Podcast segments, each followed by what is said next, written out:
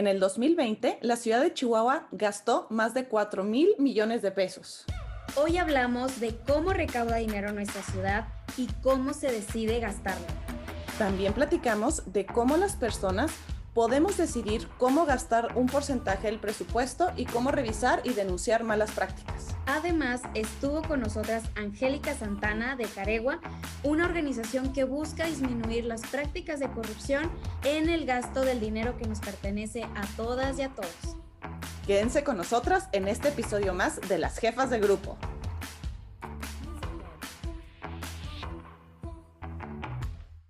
Bienvenidas, bienvenidos. Yo soy Pamela Pérez. Y yo, Paulina Valles. Y en este tercer episodio de Las Jefas de Grupo vamos a platicar del presupuesto municipal. Fíjate, Pamela, yo creo que todas las personas somos conscientes de que pagamos impuestos y diferentes contribuciones a los gobiernos. Y sabemos que ese dinero que nosotros pagamos es el dinero público y es el dinero con el que se operan los gobiernos y pueden cumplir todas sus responsabilidades. Frecuentemente escuchamos frases como, pues que lo que ganan los servidores públicos es nuestro dinero, nosotros les pagamos a todas las personas que trabajan en gobierno, o a veces que vamos por la calle conduciendo y pasamos por un bache y nos quejamos, ¿no? De, pues, ¿qué está pasando? Si pago todos mis impuestos, ¿por qué no vemos la ciudad que, que soñamos tener, que merecemos, ¿no? Son preguntas o, o frases que escuchamos frecuentemente respecto a ese dinero que aportamos las personas. Sí, Pau. Además, pues todas las personas sabemos que pagamos impuestos, pero no sabemos cómo se hace la repartición para hacer uso sobre este. En la democracia, en el sistema político de México, Pau, como ya lo hemos platicado en los otros dos episodios anteriores, nosotras vamos y ejercemos un voto para elegir a ciertas personas que luego se convierten en los administradores y tomadores de decisiones de qué hacer con este dinero que entra a nuestra ciudad y luego, sobre todo, y lo más importante es cómo sale este dinero y cómo se gasta este dinero en nuestras comunidades. Y uno de los datos más importantes de este episodio, el presupuesto de egresos de la ciudad de Chihuahua para 2021. La cantidad es de 3.473 millones a números cerrados. 3.473 millones.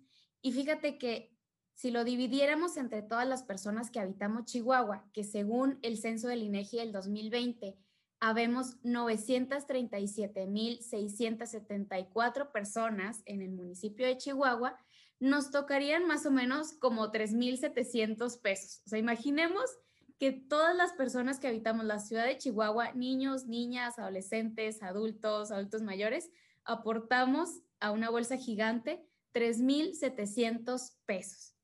Y finalmente, este presupuesto de 3.473 millones de pesos, una cantidad que pues yo no me imagino a lo mejor físicamente, eh, esta cantidad se utiliza para pagar todos los servicios públicos de nuestro municipio, para que haya policías y seguridad pública, para que se construyan obras y todo lo necesario para operar el gobierno municipal y atender nuestra ciudad.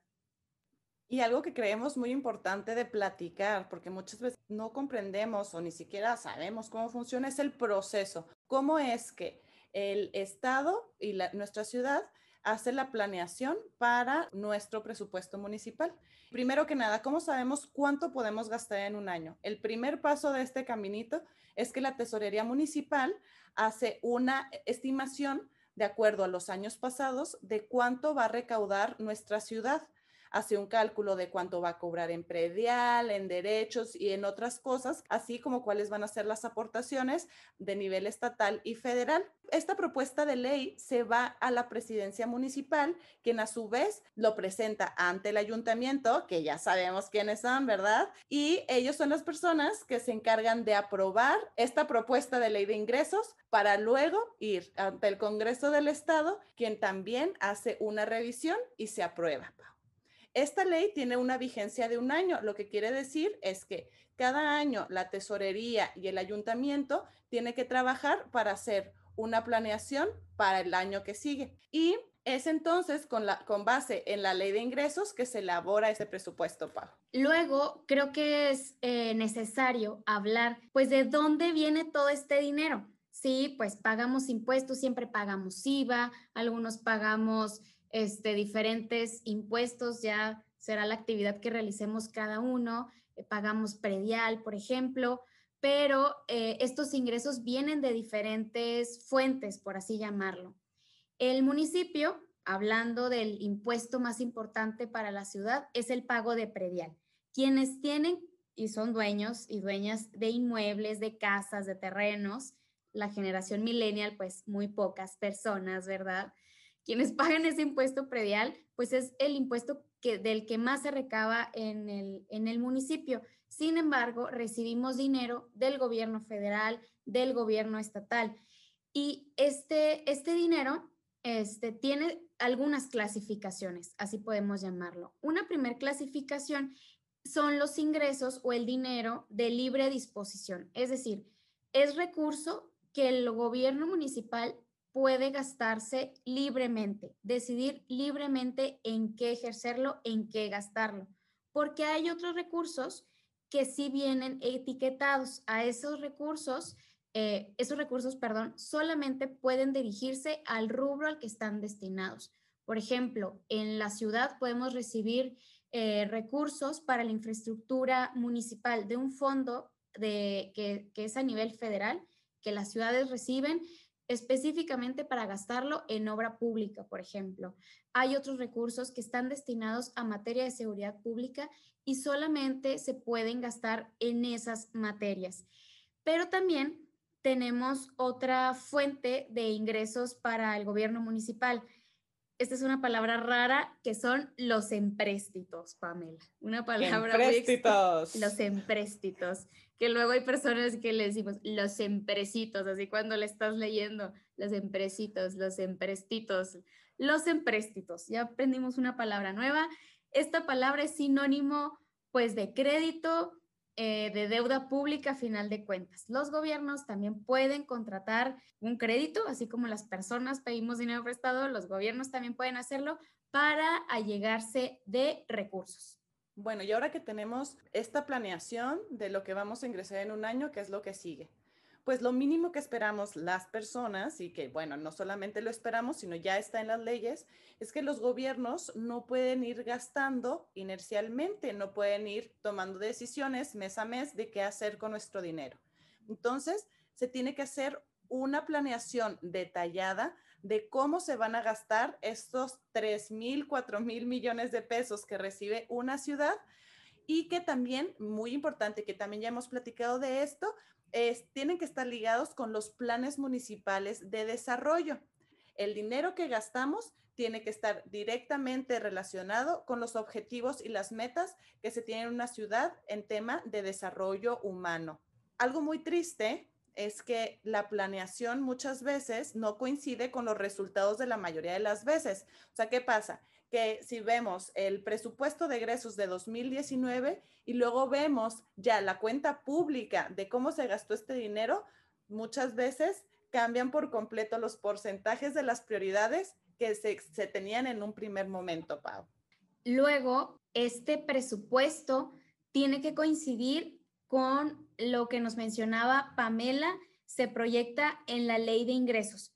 Si un gobierno tiene una ley de ingresos por 4 mil millones de pesos, la cantidad que debe de planear para su presupuesto tiene que ser exactamente la misma, con pesos y centavos. Tendrían que ser esos mismos 4 mil millones de pesos. Nosotros en nuestra vida particular, en las empresas, ¿no? Lo que queremos es generar ahorros, generar ganancias. Sin embargo, en el gobierno, en las entidades públicas, buscamos algo distinto y es gastarnos todo el dinero que existe disponible para ejercer en una ciudad, porque con esto, pues lo que se busca es el bienestar y el desarrollo de todas las personas.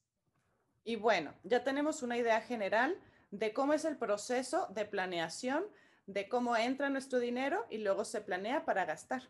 Ahora vamos a platicar de una manera muy superficial y muy este, práctica de cómo gastan los municipios. Finalmente, ver y observar, analizar cómo gasta una ciudad, habla mucho de las prioridades que tienen nuestros tomadores de decisiones e igual es una forma de, de observar si coincidimos con estas prioridades. Por ejemplo, aquí en la ciudad de Chihuahua, en el 2020, las direcciones que más gastaron dinero en nuestra ciudad fueron la primera, Pau, gastamos 984 millones de pesos en la Dirección de Seguridad Pública Municipal. ¿En qué? En policías, en patrullas, en armas y tecnologías para la seguridad. Yo creo que es importante que nos empecemos a preguntar, bueno, ¿me siento más segura o me siento más seguro cuando camino en, en Chihuahua? Yo confío de la policía Luego tenemos a la Dirección de Obras Públicas. La Dirección de Obras Públicas gastó 612 millones de pesos en el 2020. ¿A qué se va? A puentes, pavimentación, también a pagarle a las personas que, trabajan en, en estas obras, en centros comunitarios. Y ahora, ¿cómo es que nos sentimos respecto a estas obras que se han realizado? Hemos visto una mejora importante en nuestra ciudad y si no, ¿qué podemos hacer para mejorarla? Y en el tercer lugar tenemos a los órganos descentralizados. Hablar de los órganos descentralizados en nuestra ciudad, pues es hablar del Instituto Municipal de Pensiones, quien se encarga de brindarle atención médica a todas y todos los empleados del municipio, al DIF. Esto es muy importante porque el DIF se encarga también de hacer llegar muchos apoyos directos a las personas también está el Instituto Municipal de las Mujeres, el Instituto de Cultura, de Educación Física y Deporte, entre otros. Entre todos estos órganos descentralizados, la ciudad gastó 480 millones de pesos y podríamos continuar, pero me pareció importante mencionar estos primeros tres, Pa. Claro. Y sabes que me parece muy necesario que empecemos a hacer análisis del dinero público en escalas más pequeñas por ejemplo, el año pasado, en 2020, el gobierno municipal gastó casi 4 mil millones de pesos. Bueno, vamos a hacer una comparación de cómo se gastaron esos 4 mil millones de pesos, pero pensando que son 100 pesos. Si esos 4 mil millones de pesos fueran 100 pesos, ¿cómo se gastaron en las diferentes materias?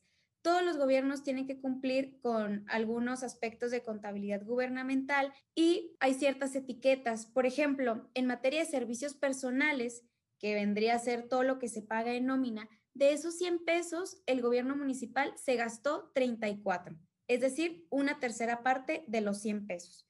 Luego, en ayudas y subsidios, que sería todo el tema de becas, diferentes programas sociales, etcétera, se gastaron 20 pesos. En servicios generales, que ahí entra todo lo relacionado a servicios públicos como el mantenimiento de nuestros parques, la recolección de basura, los contratos de alumbrado público, se gastaron 18 pesos. En obra pública se gastaron 14 pesos. De 100 pesos, el gobierno municipal gastó 14 en las obras públicas. 3 pesos fueron destinados al pago de deuda. En aquel momento había deuda, ya no hay deuda. Y dos pesos para eh, bienes muebles, bienes inmuebles. Ah, y se me pasó, seis pesos para los materiales y suministros, que vendrían a ser como los materiales de oficina y todo lo necesario para que el gobierno y su personal pueda operar.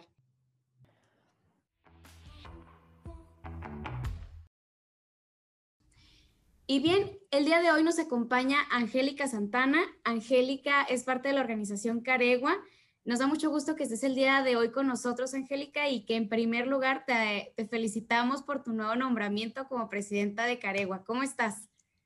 Muchas gracias, Pau, Pame. Eh, pues ahora sí que agradecida con que pues me inviten a este podcast tan maravilloso que de verdad digo yo, hijo, le explican temas que pudieran ser complejos de una manera tan sencilla y eso va a ser valioso para, para cualquier edad, ¿verdad?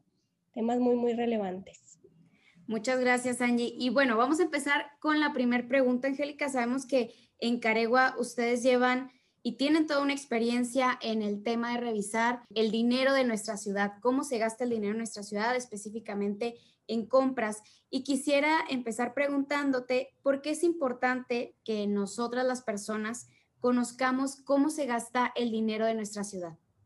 Mira, Pau, yo, yo pienso que pues al final de cuentas como ciudadanía damos por hecho muchas cosas y entre una de esas cosas es que elegimos a nuestros representantes de gobierno el día de las elecciones y con eso pensamos que es suficiente, que ahí quedó nuestro trabajo, pero en realidad es cuando apenas comienza. Y en este sentido yo diría, bueno, ¿por qué no pensamos en, en la cuestión más esencial, no?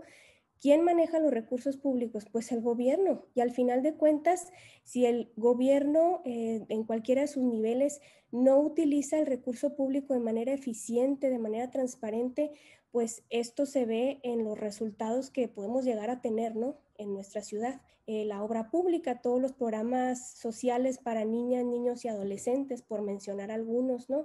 De donde sale para poner alumbrado público, todo lo que es servicio de, pavimentación de calles, el mantenimiento de los parques, los centros comunitarios, en fin, al final de cuentas vemos esto nosotros en las promesas de campaña y creemos tal vez en esas promesas, pero pues no se van a cumplir así porque sí. Y al final de cuentas, eh, cuando tú a lo mejor sí, sí te interesa más este tema y ves que se aprueba el presupuesto de egresos y a lo mejor dices, tal vez está ejerciendo tal como quedó, ¿no? Pero la verdad es que lo que se aprueba es muy distinto a lo que se ejerce. Y ahí es donde yo pienso que como ciudadanos realmente debemos de meternos en estos temas porque al final de cuentas es, es un beneficio para todos como sociedad. Yo quiero reconocer aquí, Pau, el ejercicio que, que se hizo en sindicatura, ¿no?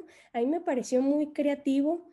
Y, y, pues lo comentamos también ahí con, con estudiantes, eh, que utilizas este billete de 100 pesos y explicas igual de manera muy sencilla en qué se gasta el dinero, en este caso el gobierno municipal, ¿no? Que si no han visto por ahí este, este billete de 100 pesos, véanlo, búsquenlo ahí en la página de sindicatura y al final de cuentas dices, ah, caray, oye, el dinero público, el dinero de todas y todos se está yendo en otras cosas antes que lo que es la inversión pública. Ves esto y dices, oye, pues no está ni en el primero, ni en el segundo, ni en el tercer lugar, pues allá los ves en el cuarto, en el quinto, en el sexto lugar, ¿no? Y aquí es donde uno debe tomar pues esa conciencia como ciudadanos, como sociedad civil organizada también, y entrarle a estos temas, comenzar a informarte y exigirle al gobierno que tenga, eh, pues ahora sí que una transparencia en, el gasto público, que busque la eficiencia, que esa inversión en, servicios públicos pues nos beneficie a todas y todos. Sí, Angie, muchísimas gracias. Yo creo que muy ligado a lo último que mencionaste y el trabajo que hace la sociedad civil, también lo complejo que es el tomar la información que se supone que ya está arriba por transparencia. Eh, o a mí me parece muy importante saber cuál es la importancia de que la sociedad civil, así como ustedes, sistematice y no solo sistematice la información, sino también la revise. Sí, sí, Pame, mira, cuando hablas de sociedad civil organizada, hablas de personas que tenemos pues a lo mejor esa idea en común de que las cosas sí pueden cambiar, de que unidos definitivamente vamos a lograr más, de que cuando nos involucramos eh, de manera muy activa, y esto puede ser este, inclusive utilizando instrumentos ya existentes, ¿no?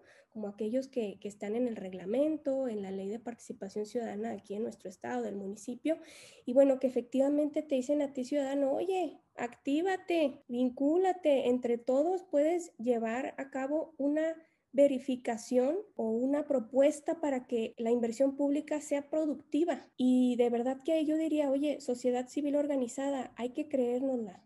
Hay que creer que sí podemos influir en cómo se utiliza el dinero de todas y todos. ¿Por qué? Pues porque eh, bajo la premisa de que debe existir una eficacia en el uso de este recurso. Debe existir la transparencia, que en estos temas pues nos interesan ahí en Caregua, y también la rendición de cuentas, porque definitivamente se debe de aplicar sanciones, ¿no? Cuando algo no está bien hecho, porque eh, nos encontramos con estos casos de discrecionalidad. Entonces, el ejercicio del gasto público, de este dinero que es de todos y de todas, tiene que ser eficiente y tiene que ser responsable. Yo creo que esa es una palabra muy importante y que nos pega, ¿no? En sociedad civil, responsabilidad. Entonces, si nosotros dejamos que el gobierno sea el único actor eh, activo en este tipo de, decisiones, nosotros estamos también dejando de lado la corresponsabilidad que nos toca, ¿no?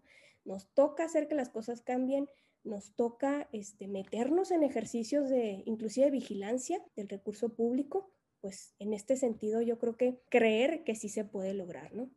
Claro, y me encanta esto que acabas de mencionar, Angélica, en, esta relación que, de colaboración que, que, quisiéramos que existiera en todos los órdenes de gobierno y en todas las instituciones y en todos los lugares del país que nos permiten tener gobiernos abiertos, ¿no? Gobiernos que le permiten a la gente de sociedad civil organizada poder colaborar, poder apoyar y mejorar los temas dentro de los gobiernos. En ese, en ese sentido, Angélica, desde el trabajo que han realizado en Caregua, en tu organización, ¿qué hallazgos han detectado en los ejercicios ciudadanos de los rallies Caregua? Platícanos sobre eso. Uy, pues ese es un tema muy escabroso, pero al final de cuentas dices, híjole, o sea, qué padre que, que, que existen personas que utilizan este ejercicio precisamente para verificar cómo se utiliza este dinero de todas y de todos. El Rally Caregua es un ejercicio de Contraloría Social, de vigilancia ciudadana, ¿no? Que en este caso lo han venido realizando jóvenes de diferentes universidades o bien de, instituciones eh, o cámaras empresariales y al final de cuentas lo que hacen es verificar el uso adecuado del dinero como, como ahorita se mencionó, en compras públicas, ¿no? Y bueno, ellos realizan una investigación bastante interesante y más o menos de cuatro semanas, inclusive hay unos que, que pueden durar hasta ocho semanas. Ellos recaban evidencias, ellos formulan recomendaciones eh, detonadas de estos hallazgos que van identificando. Y al final de cuentas lo comparten en un evento público donde hay una mesa de expertos o jueces, ¿no? ¿Y cuáles han sido esos hallazgos? que yo creo que a veces los vemos y decimos es que no puede ser. Bueno, uno de ellos, compras sin planeación. Compras que dices, oye, para empezar no hay un estudio de mercado, no hay un estudio de costo-beneficio. ¿Dónde están los estudios de impacto ambiental, viales, urbanos? La compra completamente mal presupuestada. Entonces ahí es donde dices, pero ¿por qué se gastó el dinero de esta forma, no? Otro de los hallazgos que de manera regular encontramos es, son contrataciones irregulares. ¿no? Y aquí te platico, a veces nos topamos en los hallazgos que el contrato está fraccionado, esto para que no sobrepase los montos. Entonces, el mismo día se firman varios contratos con esta misma empresa y bueno, al final de cuentas vas viendo que, pues es un modus operandi, yo creo que de los más utilizados.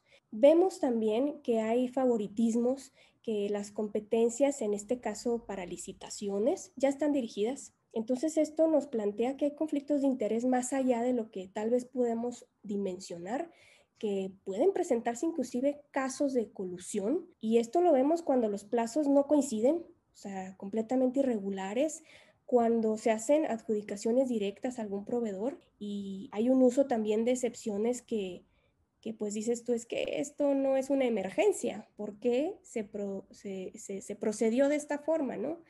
Y creo yo que aquí, al final de cuentas, eh, a veces se tienen mm, pues estos proveedores, ¿no? Que pudieran ser el top 10, el top 5 de algunas administraciones donde no son definitivamente ni las mejores opciones, ni las más eficientes, inclusive algunos pudieran llegar a ser, ¿cómo decirlo? Pues como proveedores patito, ¿no? porque no cuentan ni siquiera con lo necesario para brindar lo que está especificado en el, contrato, inclusive algunos que están sancionados. Entonces, cuando dices, oye, pues que no se trata de utilizar el recurso de una mejor manera, y bueno, al final de cuentas, estos son algunos de los hallazgos que nos han brincado en estos ejercicios de Contraloría Social. Claro, Angélica.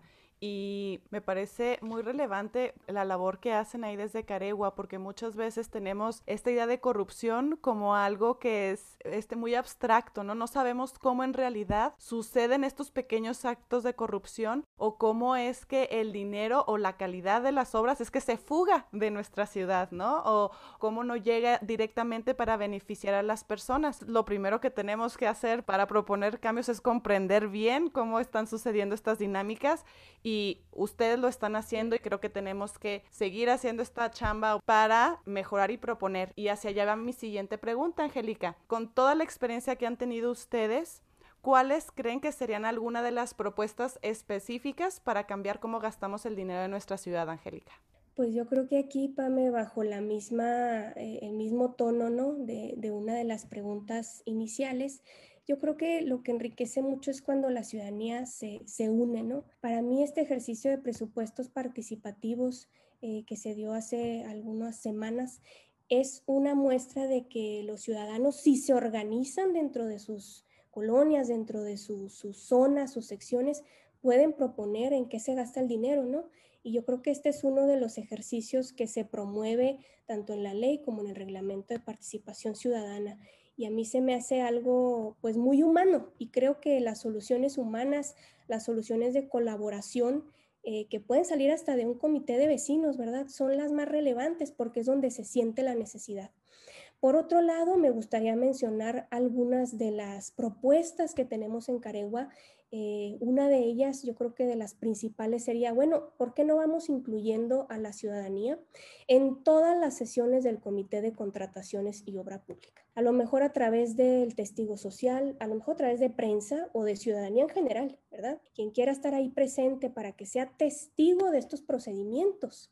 Otra de nuestras propuestas, yo creo que sería un máximo, un porcentaje máximo en la adjudicación directa. ¿Por qué? Porque bueno, vemos que en, algunas administraciones el porcentaje destinado al gasto mediante adjudicaciones directas es elevadísimo. Inclusive en algunos casos, eh, pues por encima del 70%. Y ahí es donde dirías, oye, ¿por qué no hay un tope? Desde Caregua pensamos que el máximo debería de ser 20% del monto total contratado. También aquí lo que siempre vemos que es eh, estas excepciones, ¿no? Lo mencionaba ahorita como uno de los hallazgos, la excepción particular del, del, artículo 73 de la ley de adquisiciones, que al final de cuentas dice, bueno, pues este, este contrato va a ser bajo adjudicación directa si pone en peligro la vida de personas, el orden social y demás, pero luego ves casos donde ni se altera el orden, ni hay riesgo sobre las personas y esa es la excepción que están utilizando para adjudicar la compra. Entonces creo yo que estas son eh, algunas de las cosas que, tienen que ver con, la cuestión legal, ¿no? Con, con, modificaciones que pueden dar esos candados y blindar a los gobiernos para que el recurso se utilice como debe ser. Bueno, lógicamente tratar de dividir el dinero entre proveedores, por ejemplo, aquí en, la administración 2018-2021 del gobierno municipal, el 40% del gasto eh, se ve reflejado o se destinó al 1.3 de sus proveedores. Entonces, no está existiendo esta competencia que, debería de, existir también cuando tú contratas pues, a, a, las empresas para dar un servicio público. ¿no? Estas son algunas de las propuestas. Ahora sí que hay más bajo el tablero, pero pues yo creo que hasta aquí.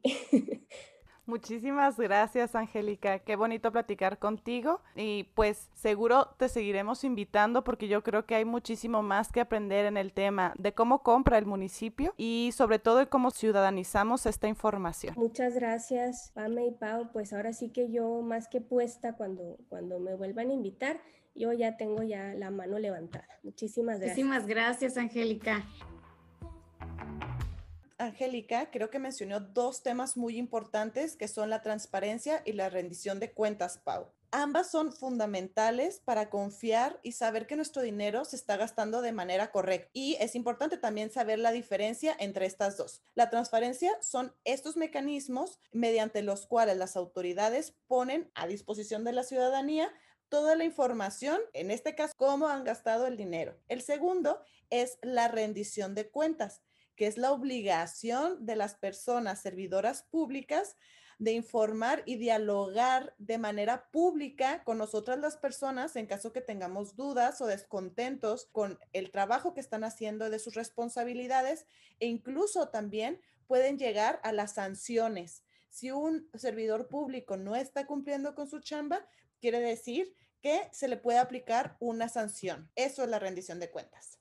Sí, toda esta información, pues donde debe estar publicada es en la Plataforma Nacional de Transparencia, pero a lo que aspiramos, Pamela, pues es que haya ejercicios de transparencia proactiva, porque a lo que nos enfrentamos las personas, la ciudadanía, es que luego entramos a la plataforma y encontramos un montón de documentos, de formatos, de, de Exceles llenos de números que son muy difíciles de estudiar, de revisar. Entonces creo que los gobiernos deben de buscar formas mucho más sencillas de que esa información llegue de manera muy directa, muy fácil a todas las personas. Esto nos lleva a decir que la transparencia no garantiza la ausencia de corrupción, Pau, y es algo que tenemos que tener muy presente todas las personas. La transparencia es un primer paso para luego exigir una rendición de cuentas. Claro, y justo lo que mencionas, por ejemplo, en, hacer propuestas con base en cómo se van gastando los, eh, el recurso año con año, por ejemplo, un documento que tenemos que tener mucho en el radar la ciudadanía es la cuenta pública. La cuenta pública es un documento que todos los gobiernos, vamos a hablar de nuestro municipio, el gobierno municipal debe publicar cada tres meses y este documento se vuelve clave porque se vuelve una radiografía, Pamela. Este documento es pues prácticamente imposible que los gobiernos alteren los números y son los documentos en los que encontramos la información verdadera, verdadera, verdadera. Y ahorita que nos comentaba Pamela, eh, que a veces los, los presupuestos son muy distintos a cómo se termina gastando el dinero, pues justamente en la cuenta pública es que vemos esas diferencias.